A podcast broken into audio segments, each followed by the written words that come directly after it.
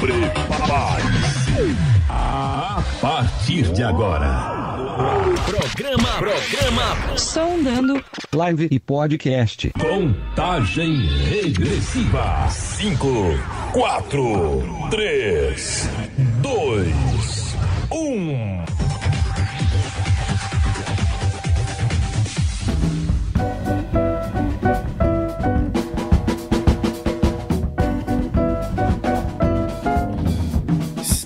Estamos aqui com mais um Sondando. Estamos ao vivo com ele.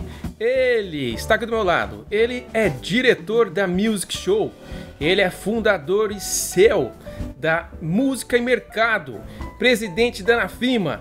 Ele é síndico do seu prédio. Ele ainda é do Grêmio da escola dele. Ele é o dono da bola no futebol do domingo também, viu, pessoal? Ele foi dono da Modern Drummer, mas levou uma baquetada do mercado e acabou quebrando. Ele é brasileiro e não desiste nunca e continuou no mercado da música e agora agrega tanto cargo que o cartão de visita dele tem 30 páginas. Estamos, com, estamos aqui com ele, ele mesmo, Daniel Neves. Ei! Salve, Hernani! Salve, gente, tudo bem? Muito obrigado. Mas, ó, é que, é que você vê, hoje em dia o brasileiro precisa ter muito emprego para poder ganhar a mesma coisa que se ganhava antigamente. Pois é. Entendeu? Ele não funciona mais se ter um emprego. Não. Então, apesar de ter um monte de coisa, eu continuo tendo 12 horas de trabalho por dia, 24 horas o dia inteiro. É isso aí. Só isso, cara. Você é é um- assim. E tem que trabalhar quadriplicado. Você acha que é legal? É um brasileiro comum, né? É, no fundo é isso mesmo. É só pompa. E pompa não enche barriga, não. Por isso que tem que trabalhar mais. Pois é. Certo? Daniel, muito obrigado por ter aceito o convite aí, né, do Sondando, bater esse papo aqui. Trabalhou bastante hoje, né? Bom, olha, hoje eu cheguei no escritório às 7h30 e eu cheguei agora em casa, por isso que eu tô com esse com o meu diretor aqui do lado. E cheguei aqui exatamente às 9 horas. Exatamente. Aí a gente atrasou uma coisinha de 10 minutos, mas tá tudo certo. Ah, Ah, almocei no escritório. Quer dizer, pedi um cheeseburger, comi ele assim. Ou seja, tá, tá normal. Tá, é mais um dia comum. Exatamente, mais um dia normal, mas eu não posso reclamar, caramba, né? Eu tô trabalhando, né? Num momento tão delicado que a gente tá, assim, quer dizer, e eu tô trabalhando, então, pô, Exatamente. não é? Ô Daniel, fala pra quem não conhece você aí, quem que é você e o que, que você faz da vida? Tá, vamos lá. Ah, eu, vou, eu divido a minha vida em. ah, 50% das coisas eu faço por amor sem remuneração. 50% eu faço com amor e com remuneração. Então vou começar o que, que eu faço com remuneração. Ah, a Feira Music Show, que é, uma, que é a nova feira da música, eh, e para toda a cadeia de suprimentos, ah, tanto do setor de serviços quanto produto, na área da música. E a revista, site, etc., Música e Mercado, Hum, tá? Que é uma publicação de negócios na área da música. Agora, o que, que eu faço sem a remuneração? Então, eu cuido de duas entidades, então uma chamada ANAFIMA, que é a Hum. Associação Nacional da Indústria da Música, e a Frente Parlamentar Suprapartidária em Defesa da Indústria da Música. Ah, esse, a Frente Parlamentar eu presido o conselho. Mas olha lá, é que fica muito chique quando você fala presido o conselho, faço não sei o quê, etc. É, no fundo, cara, eu falo assim, eu vou de ASE, então é, eu encontro com o ministro, com não sei o que lá, e ao mesmo tempo eu vou lá e tenho que limpar a sujeira da gata do escritório, entendeu? sei. né? E, e é isso é o profissional de hoje em dia. Não tem, não, não pode subir num pedestal. Você não pode ser um grande babaca. Com certeza. Eu brinquei que você tem, tem tanto cargo que seu cartão de visita tem 30 páginas, mas não, não chega a ser 30, chega a umas 15 pelo menos, né? Ó, eu acho que deveria ser o seguinte. ah, aliás, talvez e por que não um dia eu não posso fazer um cartão assim. Faço tudo aquilo que demonstra o meu amor pela música. Né? Ponto. É, e o nome, telefone, e-mail, etc. É, e por que a música? Por que trabalhar com isso? Acho que o, o primeiro ponto é vem da arte, o amor da arte. Né? A música é a escultura imaterial, né? E assim, a poética é tudo, é o sublime. Né? É uma arte que comunica de um ponto a outro é... sem, sem, uma, sem a matéria. Então, tudo vem daí. E como que você entrou no, por, por esse ramo da música? Bom, vamos lá. Eu, minha mãe tinha um violão em casa, aquela velha história de sempre, tinha um violão lá, era um de Giorgio. E um dia eu vi um. Eu fui no mapping, saudoso mapping, e eu vi um cara tocando guitarra. E eu fiquei maluco, assim, pelo som, né? Falei, nossa, que pegada, assim, né? Que coisa legal. Cheguei pra minha mãe e falei, quero fazer aula de, de guitarra. Ela falou, ah, é, tá bom. Então, vai lá, aprende o violão e depois você quando aprender a tocar violão, venho e te dou uma guitarra. Mas ela falou isso no maior caô, como diriam os cariocas, querendo que. Ah, ele vai desistir, é fogo de palha tal, não sei o quê. Virei para um amigo, pedi para ele escrever as notas, as cifras. Ele escreveu e eu aprendi daí. E aí foi, aí entrei. Uh, assim, eu comecei a ouvir jazz, uh, isso lá ali com meus 16 anos. Esse meu amigo precisava de um baixista na banda, entrei com baixista. E ele fez uma revista chamada Toque para Quem Toca. E num determinado momento, esse meu amigo Rui falou: Pô, você não quer tocar a revista? Ele falou: Vou te dar e vou dar para mais dois amigos comum. Comecei a fazer. E aí entrei. Aí foi. Aí tô aqui até hoje. Ah, e, e, e depois da, dessa revista você foi para Modern Drummer, né? Foi um. Isso. Depois da, da Toque para Quem Toca, uh, eu não falava inglês, não falava português, não falava nada, né? Assim, eu brinco que uh, eu precisava falar com os americanos, minha mãe falava um, um, inglês mais ou menos, escrevia a carta em português, ela datilografava e mandava por fax. E aí eles falaram, olha, quer eu aceito, pode pegar os direitos de fazer a revista no Brasil. Eu falei, ah, e agora eu não tenho dinheiro ferrou. Eles acreditaram. é, aí eu tive que arrumar é, um capitalista, um sócio capitalista para fazer isso. Hum. E fui buscar no mercado. Até que eu encontrei uma empresa uh, cujos donos ah, não, acho legal, vou investir o dinheiro. E em 99 eu peguei e quebrei feio. Hum. Virou o dólar, as, as dívidas né, eram todas em dólar. Uh, o dólar era mais ou menos um para um, depois virou dois para um e eu, post. Fui trabalhar na RMV. Hum. Depois da RMV eu já comecei com o projeto da Música Mercado. Música Mercado eh, Brasil, Música Mercado em espanhol. Aprendi a falar espanhol, inglês, português. E depois a Anafima, a Associação Nacional da Indústria da Música, Fremúsica, Music Show e aqui, Tcharans. E agora com Hernani Júnior. e a, a, a, Música e Mercado é, é, uma revista gigante, né? É a maior revista do, do segmento no Brasil, não é? Olha, ela virou. Assim, isso é uma coisa tão engraçada, né? Porque assim, é... Isso, aliás, isso é bem, bem maluco para mim. É porque quando é que a gente podia imaginar algo? Eu não imaginava nada assim, né? E ela foi se construindo, ela foi se consolidando, é uma revista de negócios, né? Uma publicação de negócios com site e foi se consolidando. Mas agora a gente está no momento de mudança de plataforma de leitura muito séria, de, né, de onde o audiovisual ele interfere tudo.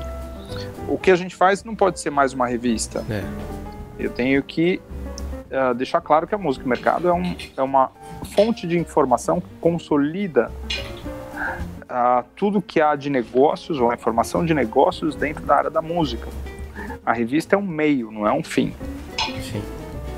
E, né? como, e como foi que surgiu é, a música mercado? Porque você criou a música mercado, né? Foi. Foi. Ela surgiu da seguinte forma. Uma vez eu, quando eu fazia Modern Drummer, eu recebi um, uma revista que eles faziam lá chamada Drum Business. Sim. É, então era uma música mercado de bateria e percussão. Eu falei, pô, isso aqui podia ter no Brasil, é, só que para todos os equipamentos.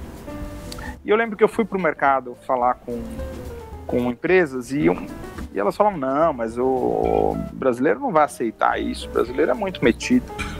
Né? Ele não vai, não vai gostar que você faça uma publicação que vai dizer para eles o que é que eles têm que fazer. Não, mas não é essa a minha intenção. Minha intenção é trocar informação. Bom, eu fiquei com isso na cabeça falei, vou fazer esse negócio. Uh, mas fui trabalhar na RMV, fazendo marketing.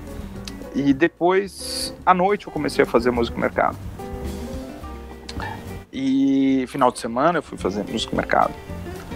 Então, e assim, o, e eu falava para os meus, meus chefes na RMV o seguinte: falei, olha, eu tenho veia empreendedora.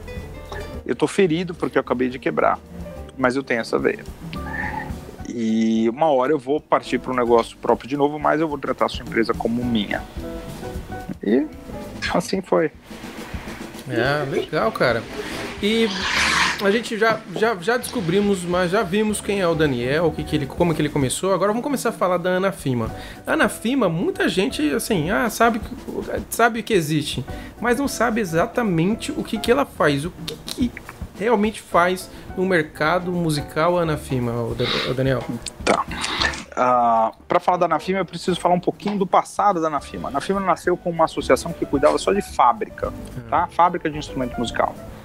Depois ela e era muito focada na exportação para colaborar com que as fábricas exportassem mais. Isso foi na época do governo Lula, em que a Apex Brasil ela estava colaborando muito para ajudar as empresas brasileiras a exportar. Hum. Uh, mas o tempo foi passando, o dinheiro do Brasil ele foi diminuindo e a Apex ela teve que enxugar os seus gastos. Quando eu entrei na Anafima, eu entrei como uh, vice-presidente em um momento que ela estava pequenininha. É, e porque eu conhecia um bom número de pessoas no mercado, então era uma maneira de tentar dar um up nela. Dois anos depois eu virei presidente. Eu falei, ah, rapaz, agora é que vai mudar o negócio. É, agora, opa, opa. Por quê? Porque já era visível que o governo ele não ia mais apoiar uma associação pequena, como a Anafima tinha se tornado. Sim.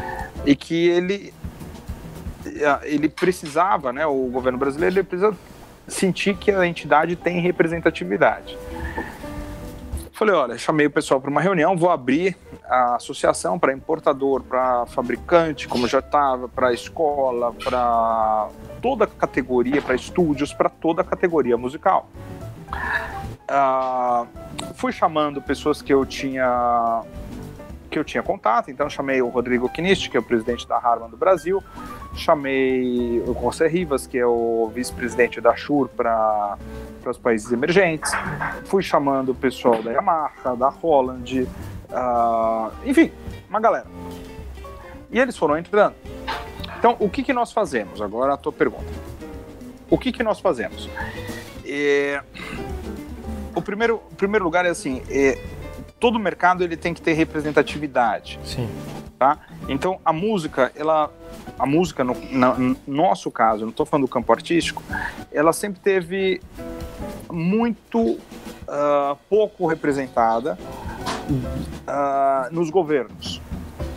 Como é que o governo ele faz com o negócio, é, com tudo, né? Se você não diz que existe, ele passa por cima de você. Então ele toma alguma medida, por exemplo, que pode afetar o setor. vou te dar um exemplo clássico. É, devemos desonerar os instrumentos importados? Essa, a primeira resposta é sim, devemos. Mas devemos também desonerar os nacionais. Uhum. Tem 500 projetos de lei no, no Congresso Nacional falando que só deve desonerar um instrumento importado uh, e com que, que o músico compre diretamente lá de fora. É justo? É. Tá, mas e as lojas? Ah, mas as lojas ganham, tem lucro, certo? Mas elas empregam? Empregam. Tá. Então qual seria a melhor situação? Porra, desonera um instrumento, desonera a cadeia da loja, faz com que o lojista ele consiga continuar empregando, ganhando dinheiro sim, como todo mundo precisa ganhar, que o músico ele tem acesso ao instrumento barato. Tá? Por que, que a gente tem que comprar num lojista americano e não pode comprar num brasileiro pagando a mesma coisa? Essa é a questão. Uhum. Né? Então, qual que é o nosso papel nisso? É intervir uh, e falar para o governo, olha, você tem que desonerar tudo. Sim. Né? É, é, é mostrar por A mais B é, que isso pode, isso é bom para o mercado, é mostrar que a música é economia, porque parece que o governo faz caridade conosco. Sim. E daí é que vem uh, algumas pesquisas que a gente tem que fazer mostrando que não, que não é caridade, isso é uma economia e a gente gera uma economia correlata à música. É. Tira música do Rio de Janeiro, por exemplo. Ah. Recentemente você foi e, e, teve um encontro com o ministro da Economia, né? Sim. O Paulo Guedes. Como é que foi esse papo aí? Teve alguma coisa boa que saiu para nós músicos de lá?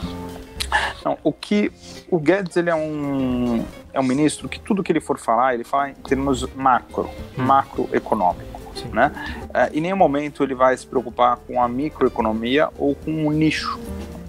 Então, o primeiro ponto com ele foi mostrar que, que existe uma economia na música e que ela causa um impacto no setor de turismo, por exemplo né? Uh, e que ela causa um impacto uh, pela transferência de renda. Quando você escuta uma música, você está transferindo renda e ela pode ir para os Estados Unidos ou ela pode vir para o Brasil, né? Por conta do streaming, por conta dos direitos autorais.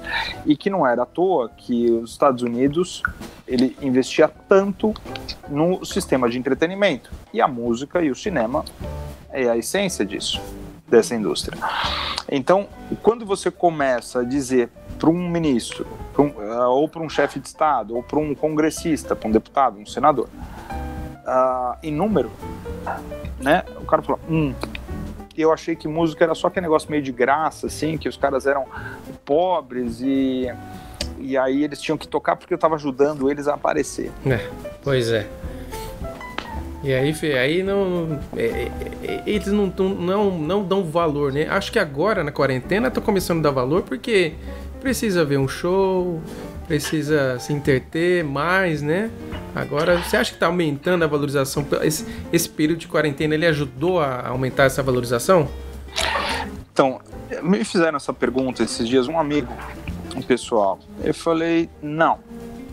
O que acontece é que a gente uh, vive pelas redes sociais em bolhas. Sim. Então, a minha bolha de rede social, que é muito parecida com a sua, a gente está envolvido com músicos e pessoas da arte. Sim. Então, a gente tem essa impressão, porque os nossos amigos e nós estamos mais barulhentos.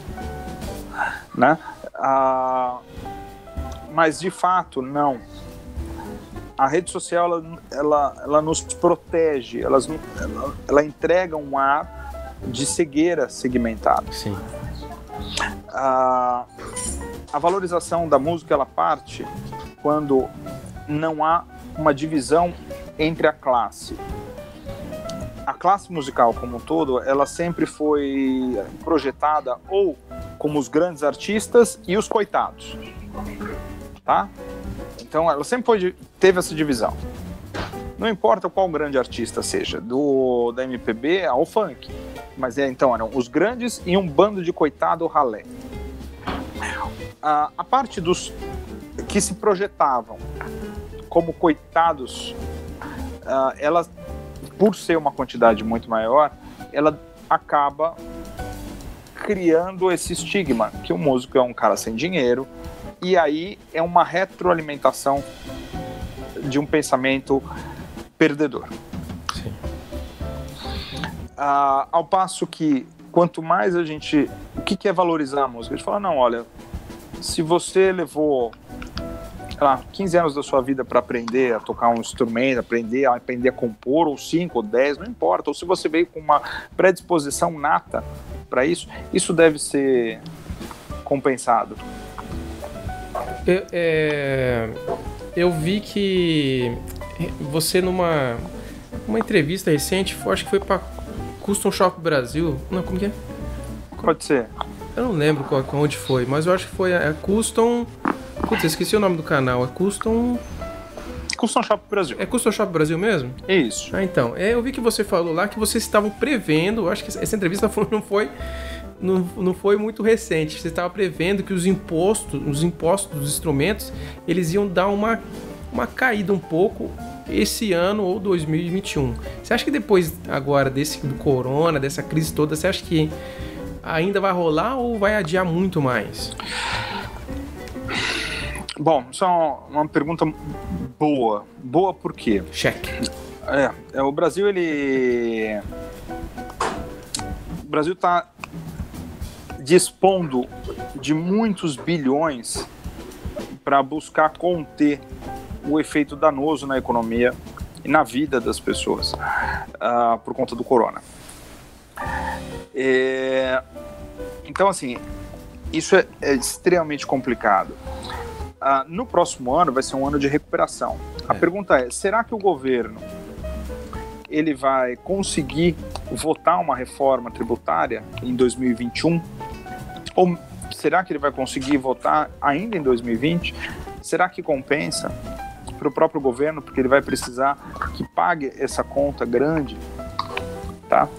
É, a desoneração ela é algo que tem que ocorrer e está na agenda do governo, está quase, eu vou dizer, num plano diretor de não ia falar todos, mas não, não, especificamente desse governo. Ah, porque a gente já chegou num ponto da curva em que as pessoas preferem sonegar do que pagar.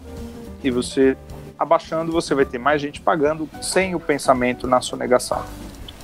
Né? Uhum. É, então, enfim, eu acredito que sim, que, que teremos que ter uma reforma tributária. Eu acredito que por conta do corona não vai acontecer agora, mas em 2021 isso deve ocorrer. É, porque o, o, o governo ele está dispondo de, um- uma grande quantidade de dinheiro, tanto para poder fazer assistência social, quanto para poder segurar o mercado, né? E esse dinheiro ele não, não sai de graça, ele vai ter que voltar de algum jeito. Então é imposto que Peraí. sobe, é qualquer, qual- qualquer coisa que, que vai. No, no, no final não vai dar bom para nós. É isso. Não, não. É assim, ah, nós estamos no meio de uma situação muito delicada, extremamente delicada, É, que sem dúvida nenhuma vai marcar a nossa história. Né? Ali vai ter um, um pontinho, sabe aquela coisa do mapa astral? Fala, o que aconteceu aqui? Isso aqui foi um negócio chamado coronavírus. Vai ser registrado nos livros de história, sabe? É. E, e é assim que vai ser. Ah, o governo, todos os governos estão preocupadíssimos com isso. Como sobreviver? Como a gente vai passar essa fase? O que, que será que vai acontecer depois? Eu só espero o seguinte. Deixa eu ser sacana aqui. Você lembra que no Titanic os últimos eram os músicos? Eles continuaram tocando, fazendo música Pois. até o navio afundar. nem o Titanic, nem o filme Titanic, assim, conseguiria ser tão emblemático se não tivesse aquela cena, Pois é. entendeu? Então, assim, eu, eu quero que não importa o que aconteça, mas que o final ele termine em música. Com certeza. Eu só quero E o céu? É, verdade. E, e a música ela tem que continuar, não tem jeito não. O show tem que continuar, como diz a música.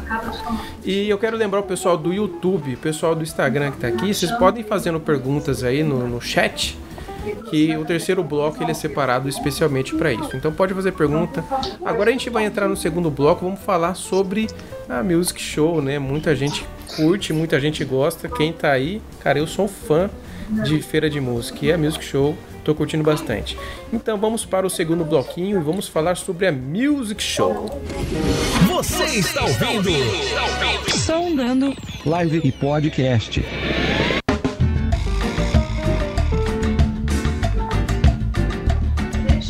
É isso aí, vamos falar agora sobre o Music Show. Eita, feira bacana, feira bonita. Ô Daniel, como, Opa. como é que surgiu a ideia da Music Show? Você também criou ela, né?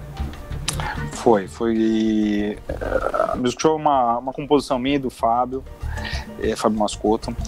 Eh, o princípio da, da ideia da Music Show é, é o que a gente chama de acessibilidade. né? É, as feiras antigamente elas eram muito caras. Sim. Então, se você, vamos lá, Hernani Júnior, ah, eu quero ter um, uma mesa de trabalho na Music Show, quero ter um lugar para lá. Finalmente, não, não pode. Por quê? Porque você não tem 40 mil reais para investir aqui. Então você é pobre, não vai, né?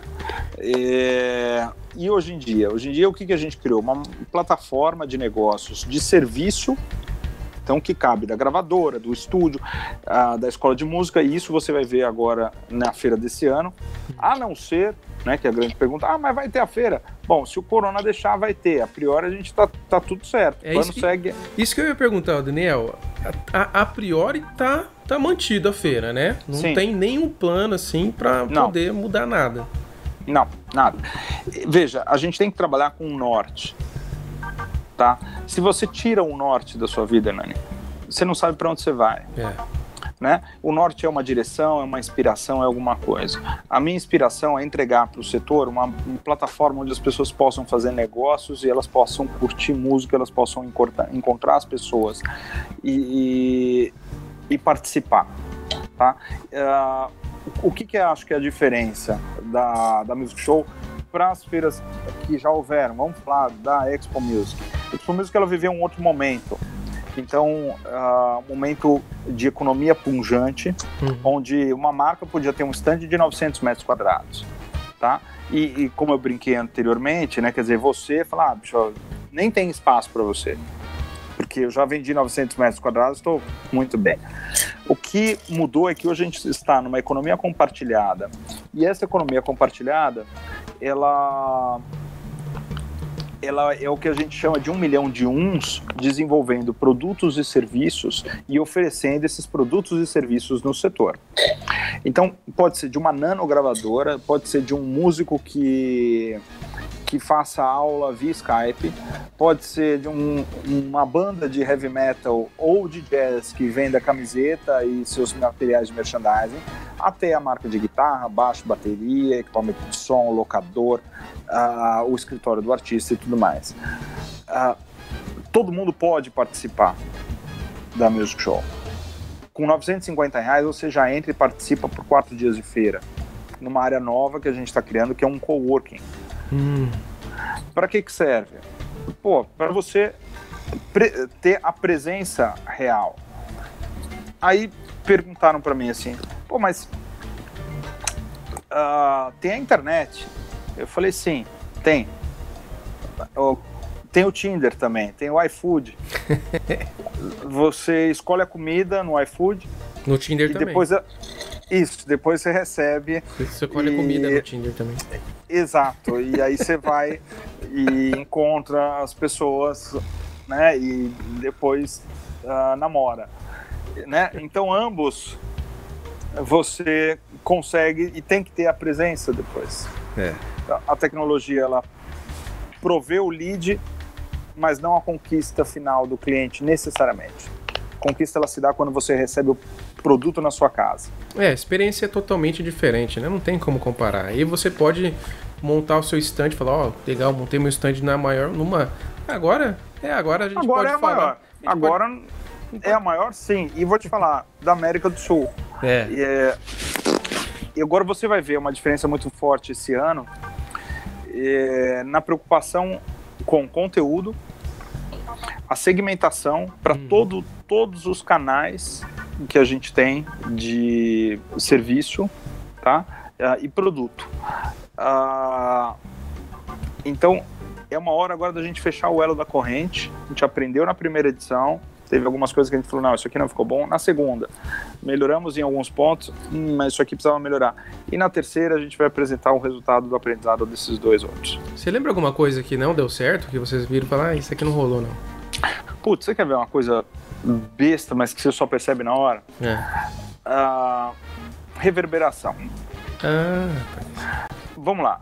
Ah, você sabe que reverbera, eu também sei, não sou um idiota, né? Que trabalha é. com música, você sabe disso. Uhum. Uh, mas quando você coloca X mil pessoas e você percebe que em alguns stands estavam com o teto aberto, o som batia no teto e o teto era assim, e aí ele refletia na diagonal, hum. você falava assim, puta, cara, e que aquele stand todo fechadinho, mas com o teto aberto, virava uma bazuca, um subwoofer. Aí você fala, cara, eu não imaginava que eu criei um subwoofer, né? Ou que o expositor criou um subwoofer. E que aquilo tá vazando e criando uma ambiência gigantesca. Quando é que você sabe? Na hora. Na hora. E, e qual. Ó, Homem-Aranha ali. E qual que é. Qual que. Tem mais algum além desse, assim, que você viu que. Tem, e assim, acho que basicamente esse foi, foi o principal ponto. Uh, depois, eu vou te falar assim, não é. Foi fazer com que as pessoas elas entendessem que nós não estávamos querendo fazer um projeto da Expo Music, é. porque a gente sabe que o setor mudou, né? E mudou muito, né? E... Olha só, meu filho aqui. Agora ele vai subir para dormir, é por isso que ele tá assim. ah! Então, assim, a gente entende que o mercado mudou demais. Nós temos mais de 1.500 pequenos fornecedores hoje no Brasil. E a gente tem que dar vazão a eles, a gente tem que dar um espaço onde esses pequenos fornecedores possam desenvolver os seus negócios. Né? Uh, e mais, desenvolver a criatividade, trazer uh, esses empresários para que eles não façam somente cópias de produtos, por exemplo, mas que eles desenvolvam produtos novos. E as dificuldades elas aparecem mais ainda porque as pessoas querem muita coisa e pagando muito pouco. Peraí, dá um segundo só. Pedro, eu preciso que você desça. Tá sendo atacado aí. Ô, Daniel, é, voltando lá na, na, história da, da Music Show, vocês começaram. Não começaram a feira pequena e depois aumentaram. Já começaram ela já como a primeira Music Show, né? Foi.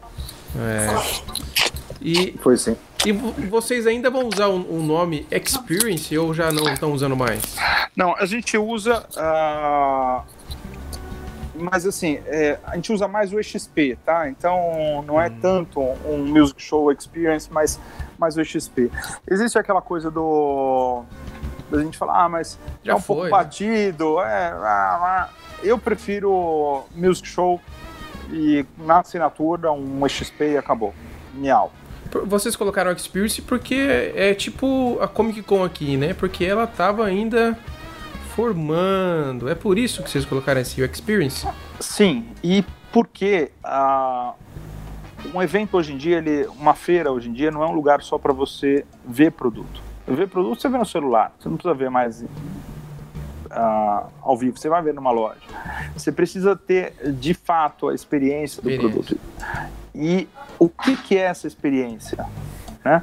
É, é tocando, é vivenciando, é gravando, é, é, o que que é. Então, cada produto e cada expositor tem um conceito de experiência. Era uma maneira de, de dar um push ali, de induzir o expositor a oferecer o melhor para quem visita. Entendi. E, e, vocês pensaram na Music Show? Que ano que foi você, que você começou a pensar na, na Music Show? Você quer que eu fale a verdade ou você quer que eu fale o, o protocolar? Tem que ser a verdade. Aqui é verdade acima tá. de tudo. Não, é o seguinte, eu há muitos anos, muitos anos eu estou falando, talvez desde 2010 aproximadamente, eu vinha buscando uh, participar uh, da do conselho da própria Expo Music falou, olha, poxa, talvez será que não podia mudar isso? Será que não podia mudar aquilo? Ah, por uma série de razões, talvez diplomáticas, né, políticas, não, não pode. Pode, não pode, não pode. É... Existe um, um ponto muito crucial na carreira de todo mundo hoje, que é a conexão com a base que eu quero dizer com isso? Uh, o mundo está muito rápido. Nós estamos evoluindo muito rápido. E se você tem 40 anos hoje, o gap, né, o espaço que tem para um cara de 16 é muito alto. uh, antigamente era alto, mas agora é muito mais alto. E você tem que descer e entender o que, que esse camarada, que ele começou a tocar guitarra, baixo, bateria ou operação, ele precisa, como ele, como ele se comunica, o que, que ele faz. Antigamente, o processo era basicamente o mesmo. Ele ia ler jornal, TV, revista, rádio, né? Os, eram uns 5, 10 canais de sempre de comunicação. Né? Na escola eram os mesmos livros, ele ia estudar na biblioteca. Né? E hoje, esse garoto de 16 anos, ele tem um milhão de canais diferentes onde ele pode pegar informação. Ele é estimulado a se expor absurdamente. Ele, ele é um nano influenciador. Ele influencia um pequeno grupo de amigos e ali ele é o rei da cocada preta. Uh, ele tem uma nano liderança ou ele é um nano follower. Então, como é que uma entidade ou um evento ele vai conversar com esse camarada aqui embaixo? Você precisa descer do pedestal. É.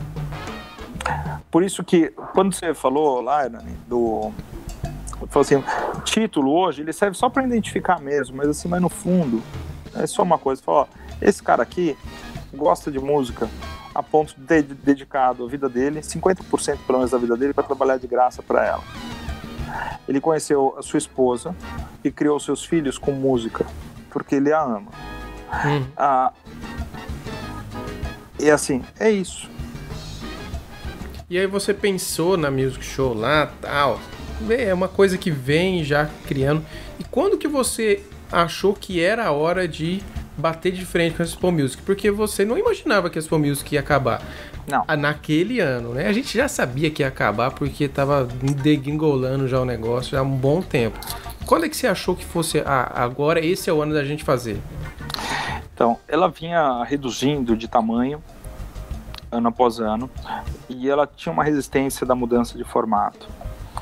É, quando eles resolveram fazer um formato mais adequado e fizeram, um planejamento foi excelente. Com, assim, né? Excelente. O último planejamento falou, pô, bacana, acertaram na mosca, só que já era tarde já demais. Já era muito tarde. Né? Já era muito tarde, as pessoas estavam fartas. Talvez aquele casamento de eu vou mudar, querida, eu vou mudar, querida, eu vou mudar, querida. né? Quando o cara resolve entrar na igreja e ele muda, a esposa já fala, puta, quer saber, bicho? Assim, já perdi o amor. Né? Uh, em 2018, eles resolveram fazer um intervalo.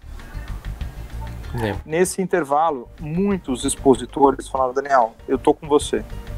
Faz que eu tô com você. Muita gente falou isso. E foi por conta disso que nós resolvemos fazer. E uh, eu tava um pouco reticente. Eu falei: putz, será que vai ser aquela brincadeira da piscina? Ah, vamos pular na piscina, hein? Aí você vai sozinho. Você pula e todo mundo dá um passo para trás e tira uma foto. Eu imaginei que pudesse ser aquilo. Uh, mas não. A gente fez num ambiente completamente desfavorável. Naquele, em 2018, era greve dos caminhoneiros, eleição, Copa do Mundo, economia terrível ainda, uh, no lugar novo, uh, marca nova, num gap da Expo Music. Pô, tinha tudo para dar errado. Tudo e a gente passou a primeira leva, primeira onda, né?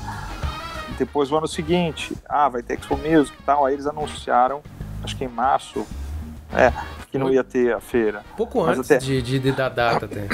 Exato. É, porque não tinha expositor, tinha meia dúzia de gato pingado. E veja, mais uma vez, eu reforço, assim, a, o último planejamento deles estava muito legal. Mas talvez a base já não acreditava. É. Faltou uh, um, ninguém. Enfim, uh, eles deixaram um legado. A gente tem que respeitar, sim, né? Mas uh, agora a gente vai fazer o melhor possível para toda a classe musical. É para isso que a Music Show chegou. Você acha que algum dia, eu acho difícil, né? Mas você acha que algum dia pode voltar em Expo Music? Olha, uh, ah, para voltar à Expo Music, eles precisam se conectar com o setor novamente. Se eles não conseguiram numa hora que eles já estavam conectados, com um, um grande intervalo de tempo, isso é muito difícil. Né? Uh, e outra coisa que se você olhar nas redes sociais da própria feira, você vai ver tanta gente falando uh, algumas opiniões mais duras. É, é diferente você ter uma marca conhecida do que uma marca uh, amada. Uhum. Tá? As pessoas confundem marca amada com marca conhecida. A Expo ela, ela, ela gerou muita história, muita história. E, como eu te falei, eu conheci minha esposa na Expo Music, né? É, eu cresci na Expo Music, mas mas ela não conseguiu fazer com que nem os seus próprios uh, expositores de décadas acreditassem em mais uma edição. Hum. Você entendeu a gravidade disso? É por isso que eu fiz analogia com o casamento. Então, ela pode querer voltar, mas será que aquele, será que a esposa quer voltar? Pois é, é difícil, né? E agora, uh, teve no, no primeiro ano, teve muita empresa que não acreditou na Music Show, né? Você acha que. Natural. É, é natural, né? Mas teve alguma empresa que teve alguma coisa especial? Ou no, no tipo, não acreditou não. mesmo? Ou nem, nem, nem não acredita até agora? Não, você tem que olhar o seguinte: quando um evento de 34 anos deixa de existir, uh, o que ocorre não é que as pessoas elas não acreditam no outro evento, parece que o formato é que não dá certo. Então, muitas empresas né, uh, ali que eram fiéis ainda né, na concepção da sim, Expo Music sim. acharam que aquele formato feira acabou, feira acabou, uhum. feira não funciona. Uai, mas aí você tem a NAN nos Estados Unidos bombando, você tem a CCXP bombando, como é que acabou? Você tem a, a, a feira de games bombando, como é que acabou feira? Mas aquilo entra assim aquela coisa, eu não quero casar nunca mais. Porque o meu casamento não deu certo, eu não quero casar nunca mais. Nenhum casamento dá certo. É uma fraude, o casamento é uma, é uma instituição falida né? Ah, então elas perdem o amor momentaneamente. Esse é um ponto. Ah, outro ponto, algumas empresas ainda queriam ver quem é que iria ganhar, sabe aquela coisa de sim, ah, sim. deixa eu ver quem é que vai ganhar. Também é natural. Ah, e existem ainda as viúvas da Expo Music que ficaram lá um tempo e falam, puxa, eu é sacanagem, né?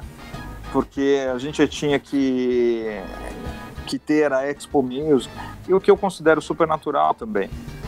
Até né? hoje isso, Daniel? Até hoje? Eu acho que talvez umas duas empresas ainda tenham esse pensamento, mas assim, uh, isso é algo que vai passar e é algo que eu encaro de uma com muita serenidade, né? E, eu acho que ainda acho que as pessoas começaram a perceber que é necessário uma união de mercado, que é necessário uma nova forma e que eu não consigo, não é só a direção da feira que faz essa nova forma, mas sim o coletivo o faz. E te, teve, teve alguma empresa que você, pessoal, pessoalmente, uhum. sua, alguma empresa que você queria que tivesse e não não foi para feira ou foi agora, tá indo para essa nova, é alguma empresa assim, porque eu, eu gosto muito de ver os stands das empresas. Sempre tem stands que se destacam assim. Teve alguma stand, alguma empresa que você queria que tivesse e não não rolou? Ó, eu vou te falar de duas maneiras. Uh, existe a maneira de falar assim, puta, aquela empresa ia fazer um stand grandão, ia ganhar maior grana. Opa! né? Esse era um ponto. É. Uh, né? Aí, óbvio, eu ia falar, puxa, todas as que todas. Pod poderiam, puxa, né? Mas uma coisa importante, que eu faço questão de mencionar, a, toda arte, ela vem do underground. Hum. Todo equipamento de música, se você parar para olhar a raiz, ele veio do underground. Até o Kemper veio do underground. Por quê? Porque era um cara, um inventor, um nerd que foi lá e fez e o negócio funcionou. A Fender veio do underground, era um luthier. A, a Marshall era um handmade. Tá? A, a indústria da moda, as grandes tendências vêm do underground.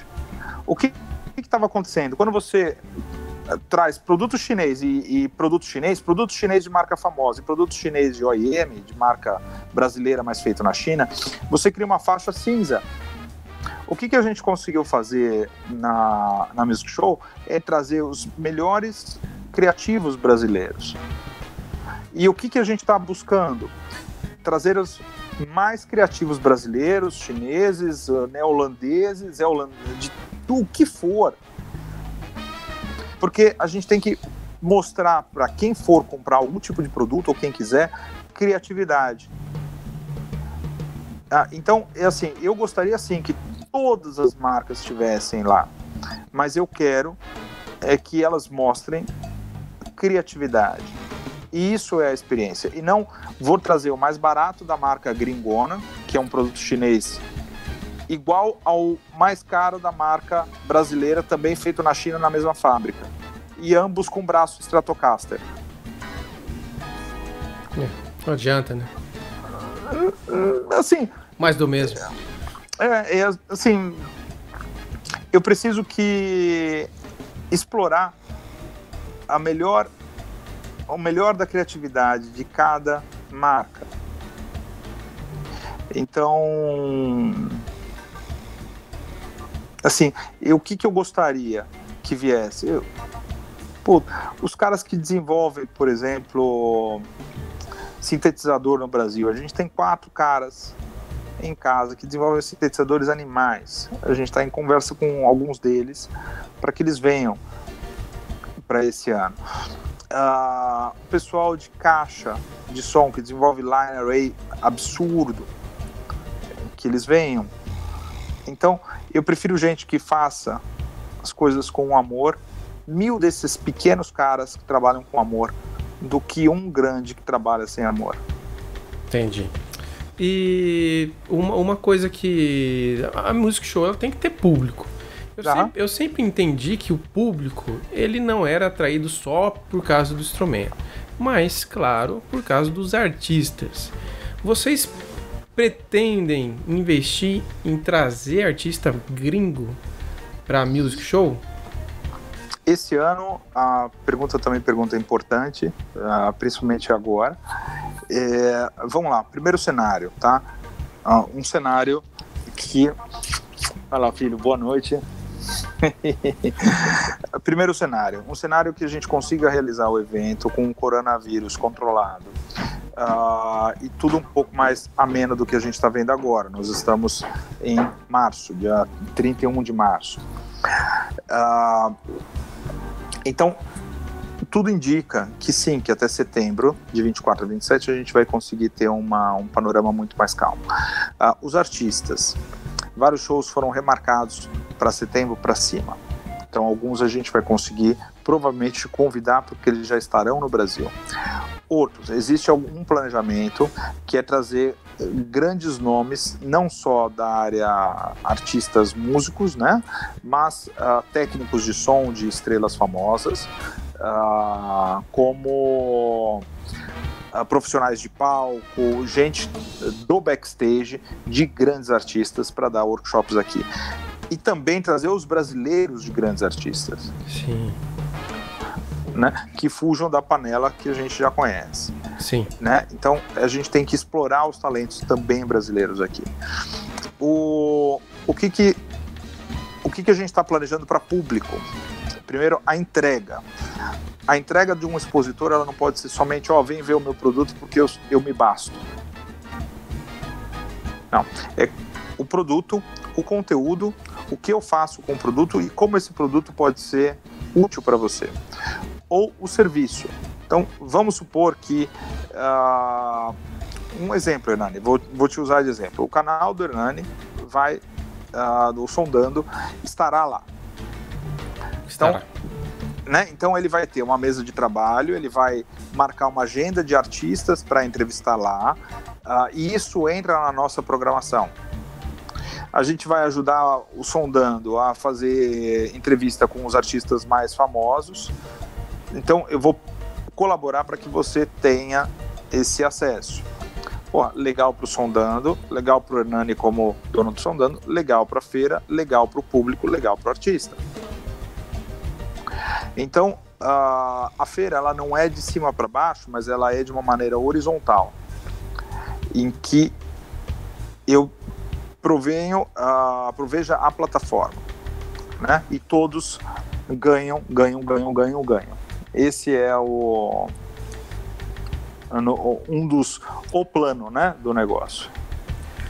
É, mas você não, você tá, você tá aqui nem quiabo, hein? Você tá escorregando. Você não falou algum artista. Fala aí. Porque eu não você tá posso. planejando. Não precisa falar que cravar que vai vir. Você pode falar assim, ó, a gente tá em conversa com alguém. Não, olha, então vamos lá. A gente tá em conversa com o Slash, a gente tá em conversa com o Nick McBrain, uh, a gente tá em conversa com. Como que chama o cara do Scorpions? Que eu falei com ele final do ano passado, pera, guitarrista do Scorpions. Ah, então conversa, putz, é assim, é, eu posso falar que tem vários nomes parrudos, tá? Parrudos. Agora vamos aqui. Ah, tá, tá, em conversa, viu, gente? Calma, hein? Pelo amor de Deus. É, assim, dedos torcidos, né? Assim, para que dá, dê certo. Pô, só, só o Slash e o Nick McBain arrebentar. Sim. Eu lembro que um, teve um ano no Mais For Music que eu fiquei puto que eu não fui, que veio o Thomas Lang. Eu fiquei puto que eu não fui. Imagina é. o Slash e o Nick McMahon. A gente tem, a gente tá no meio agora, né, de uma grande nuvem, né? Assim, tá tudo muito uh... muito tam, muito tapado, tá muito né? turvo assim, nessa situação. Entendi. Mas se pô, vai rolar, vai rolar. O Nico McBrain e o Aquiles pode te ajudar, tá? O Aquiles Priester. Não, e você sabe que eu já fiz um workshop com o Nico aqui, encontrei o Nico agora em janeiro também. É. Vocês já são brother e eu tô aqui falando que o Aquiles pode te ajudar. Assim, né? Não, já. Então. É, por isso que eu tô falando assim, tá costurando. Vocês já trocaram o WhatsApp e eu tô aqui. Não é assim. coraçãozinho, né? Fazia assim, BFF. Né? Não vamos chegar tanto. O Aquiles é que faz os BFFs né, com eles lá. Mas... E você foi, mas, pra, é. você foi pra NAN, né? No começo foi. do ano. E a NAN, eu, eu percebo que é um grande espelho pra Music Show. A ideia da Music Show é ser uma NAN do Brasil, né? Ou, ou estou Olha, enganado? É assim, uh, eu tenho uma relação muito amigável, amistosa com a diretoria da NAM, tá? Da associação. Isso não veio, não vem de agora, isso vem uns 12, 13 anos atrás. É, não, se bobear mais até. Não, uns 15 anos. É, então, o que que, o que que a gente fez? A gente trouxe o que seria o melhor da NAM, entendendo que o Brasil é um país em desenvolvimento e os Estados Unidos é um país maduro. Né? Algumas uh, alguns chegam para mim, não, mas não dá para fazer. Não, não dá fazer igual. Porque a gente tem uma situação de país diferente.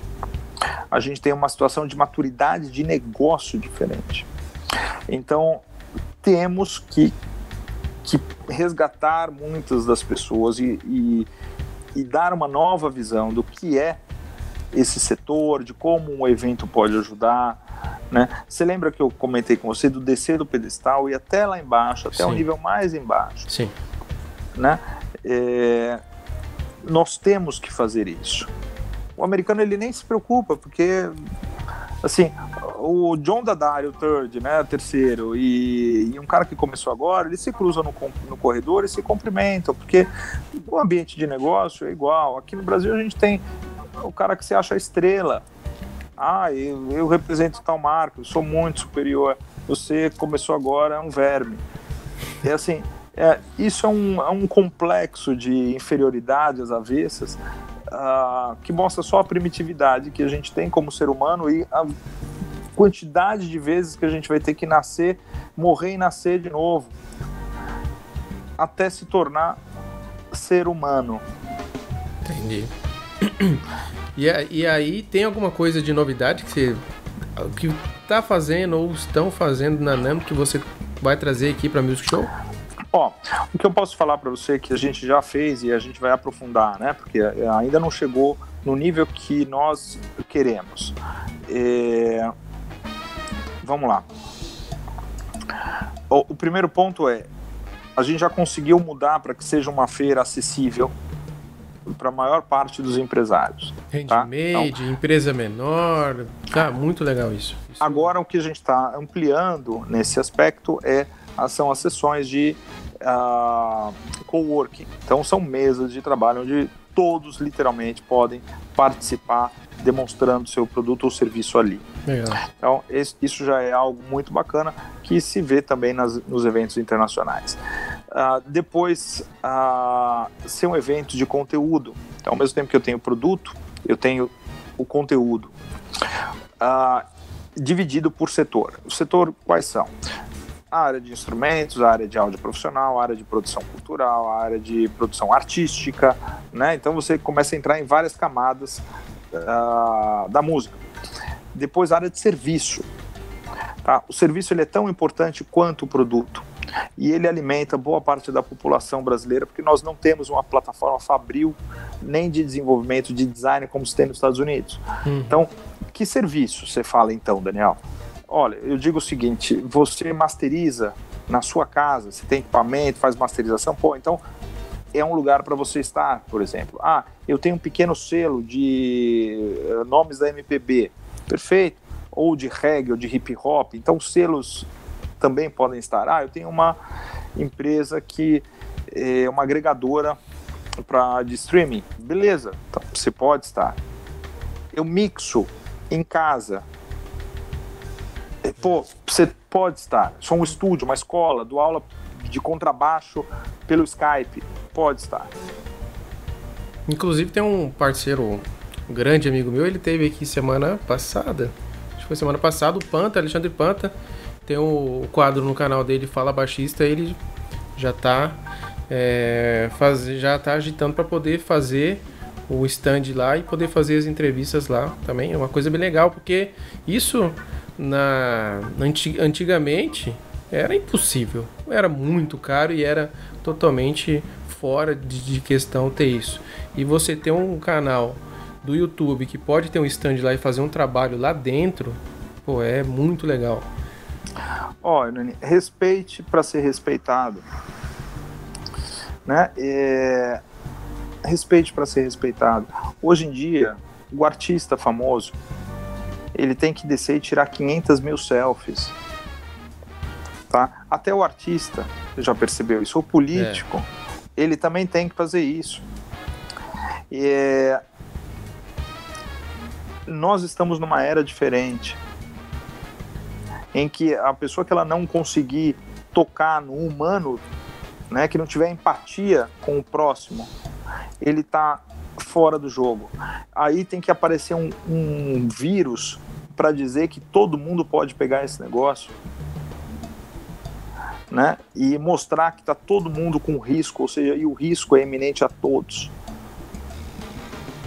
para mostrar o quão humano ou frágeis nós somos, é. para criar uma linha de que coloque todo mundo em, comum, em ponto comum. Entendi. Ô Daniel, para terminar esse assunto aqui da Music Show, a gente vai pro terceiro bloco já terminando. Qual que é a maior treta que você teve que é, consertar na feira ou tá tentando consertar até hoje na, na feira toda? Eu, eu imagino uma coisa: o som, o volume do som, gritaria, barulho, dedo na, no nariz, é, eu imagino que seja uma delas, mas pode ter outras. Qual que é a maior treta que você está tendo que resolver? Não, é sempre, sempre a questão do ruído, né? Sempre é assim, isso? a ambiência, exato. É o maior desafio, o, o, Daniel? É o maior desafio que vocês tiveram que, que fazer aí? É um grande desafio, porque porque o restante, de alguma maneira, é mais controlável, né? Assim, uhum. a, você imagina, eu fui numa feira de cachorro, né? De pet já é barulhento pra cacete. né? eu, eu, eu, ficava indignado com uh, na, na, na, na na Expo Music? É, Expo Music, engasguei tudo. É, e porque o pessoal queria colocar um, uma quantidade de, decibel, de decibéis, tipo 80 decibéis, 90. A gente conversando ali já dava isso. Imagina, não tem como controlar essa quantidade, é esquisito. Aí brasileiro fala alto, a gente. E olha só, é, Isso é, é complicado. Uh, a gente está o tempo todo, né? Esse ano já foi melhor do que o ano passado e Sim. esse próximo ano eu espero que seja muito melhor do que o ano uh, 2019 também. Então, assim, de novo, é uma evolução, não é uma revolução. Eu adoraria revolucionar. Isso foi o maior aprendizado do ano passado para cá. Falou, não, se não se revoluciona nada, não. É. Se evolu é, evolui. Você, você tem um espelho de você mesmo, né? Não é. é no espelho. Você pega e evolui. E eu achei legal também que vocês estão ouvindo mais quem expõe e quem vai lá, os, os visitantes tal os criadores de conteúdo, eu também crio conteúdo e vocês estão ouvindo muitas coisas que sempre foi falado, vocês procuraram ouvir e estão modificando. Isso é bem legal. Tem essa curadoria, vocês procuram ver algumas coisinhas. Tipo assim, eu fiz um vídeo da Music Show ano passado tem o pessoal que sempre dá uma olhada nas opiniões que estão rolando? Sim, sim, sim, sim. E assim, uh, pô, né, eu sou um cara ah, conectado com o setor pra caramba, né? Oi. Assim, né, eu vejo, não tô pagando de, de perfeito, pelo contrário, tem um monte de defeitos os piores do mundo. Mas, é, assim, mas eu sou um cara conectado com o negócio, né? Então, o que eu costumo brincar é assim, falou, olha, se eu fiz errado, não foi porque eu quis fazer errado, né? Ah, ou porque não tinha recurso para fazer certo, né? Ou porque deu errado mesmo, né? Agora, não significa que eu vou fazer errado de novo. Essa é a maior tolice do, do planeta Terra. Eu vou fazer é certo, né? De novo, vou buscar fazer certo. Por que, que eu vou ter que fazer errado porque eu fiz o ano passado? Né? Ah, puta, deu errado porque não sei o que lá. Jura? E você acha que eu vou fazer de novo, velho? Né? Que bobagem, né? Não, eu vou fazer melhor. Evoluindo, e, né? É, e assim, outra coisa que já aconteceu, então assim, essa, aconteceram muito poucos casos, muito poucos assim, tipo três, de alguém escrever uma tremenda de uma idiotice na rede social. Primeira coisa que eu vou, quando isso chega, eu falo, cara, ó, eu sou o Daniel, uh, sou um dos diretores da feira. Falou, primeiro, obrigado por você ter sido tão sincero. Eu gostaria só de colocar alguns pontos.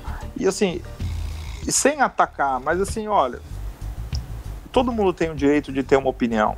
É. A minha opinião não é melhor que a sua, né? Ela pode ser diferente só. Mas se estiver fazendo, falando um erro de algo que eu fiz, eu vou só pontuar.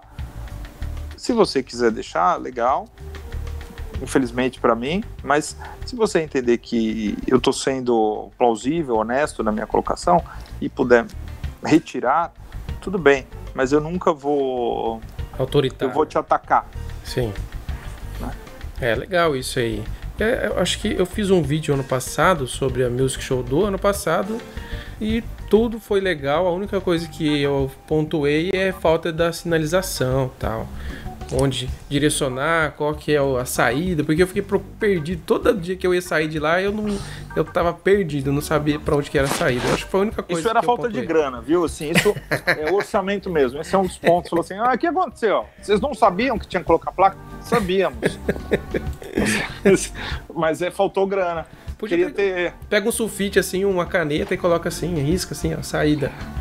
É verdade. Essa eu queria ter Perfeito.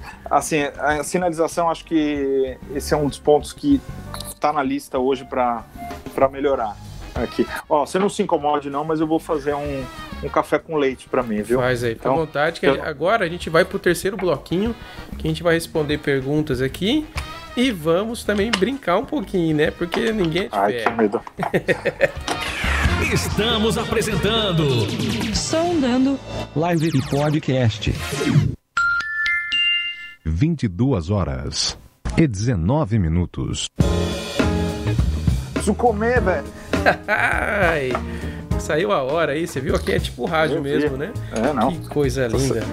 Ô, Daniel, Joe. seguinte.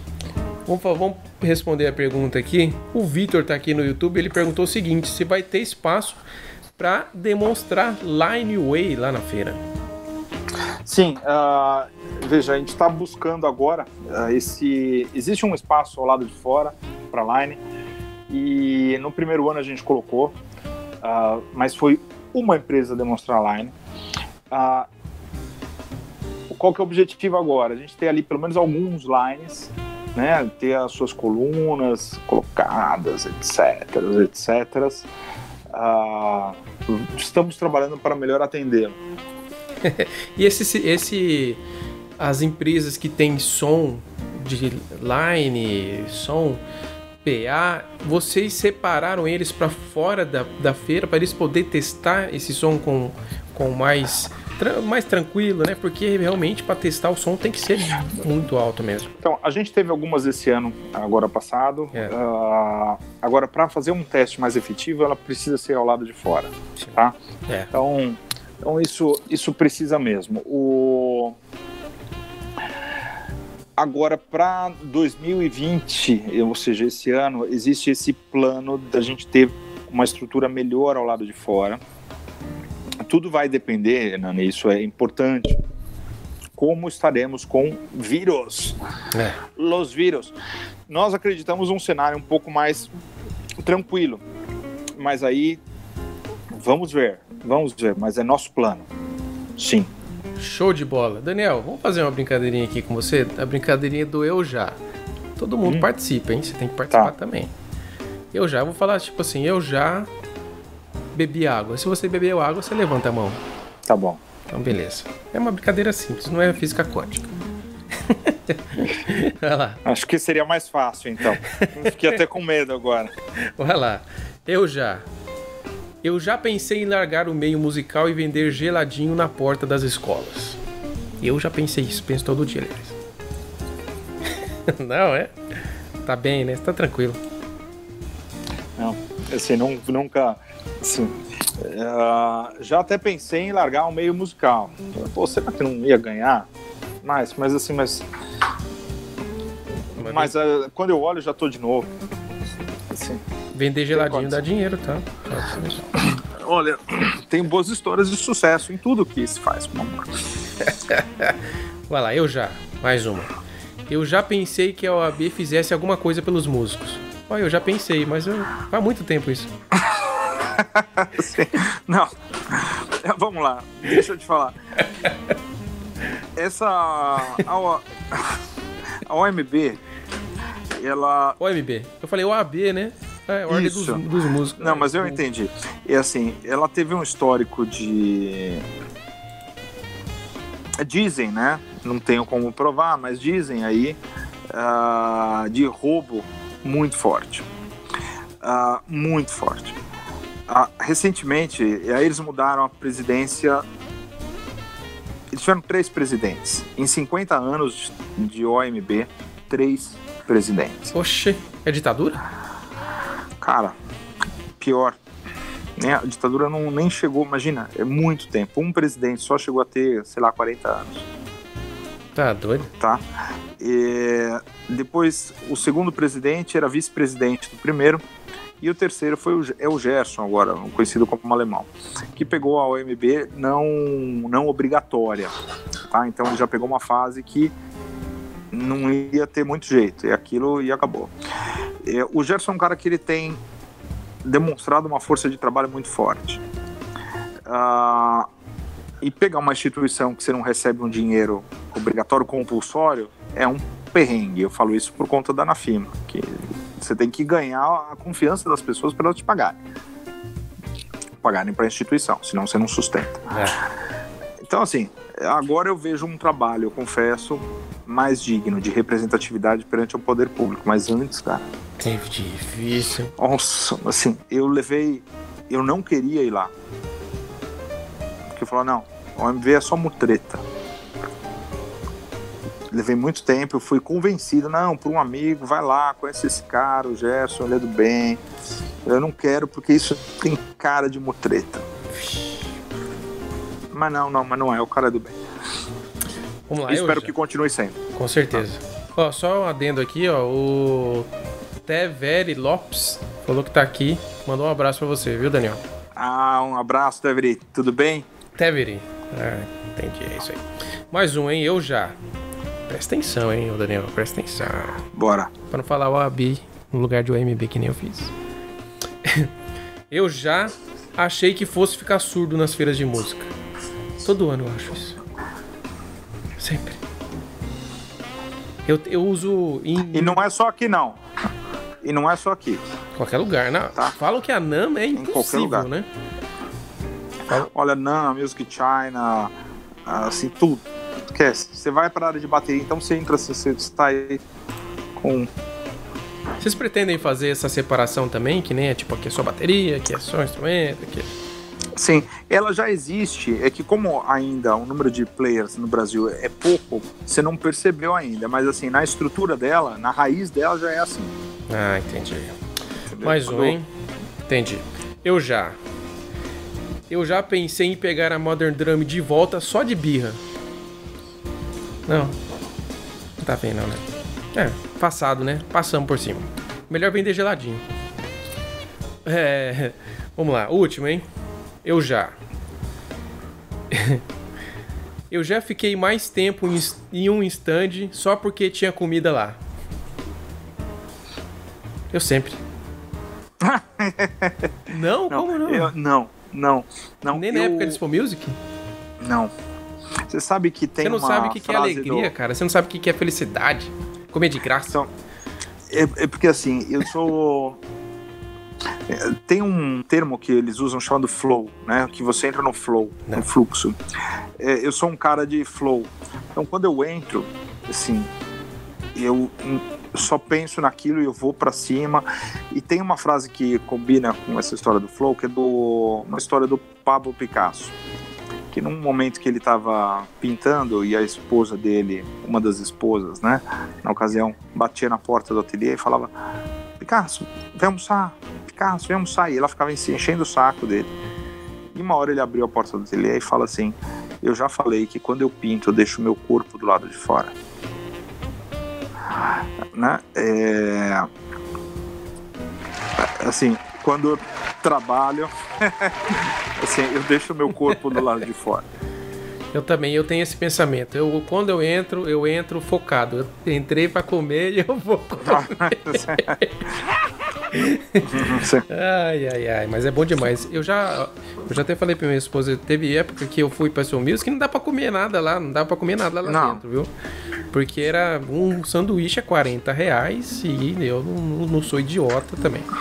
E aí eu comia aqueles amendoinzinhos que tinha, quase todo stand tinha aquele amendoinzinho. Eu ficava lá bicando. E aquele passarinho. amendoinzinho já foi meu almoço muitas vezes. Muito bom. E eu gosto de amendoim, então não tem problema nenhum.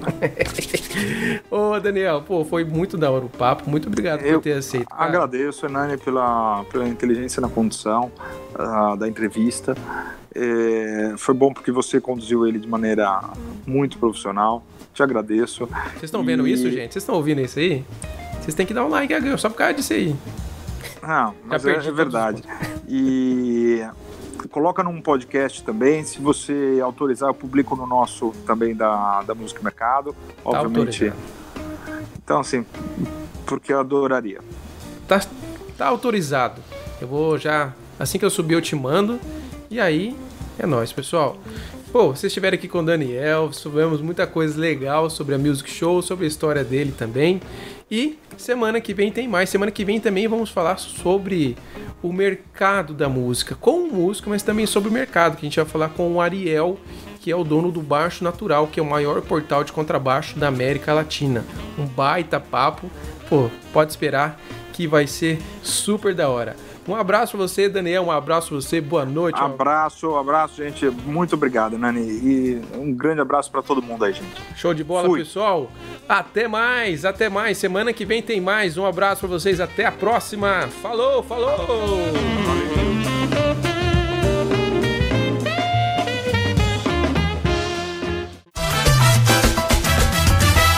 Este podcast é editado por Margem Publicidade e Propaganda.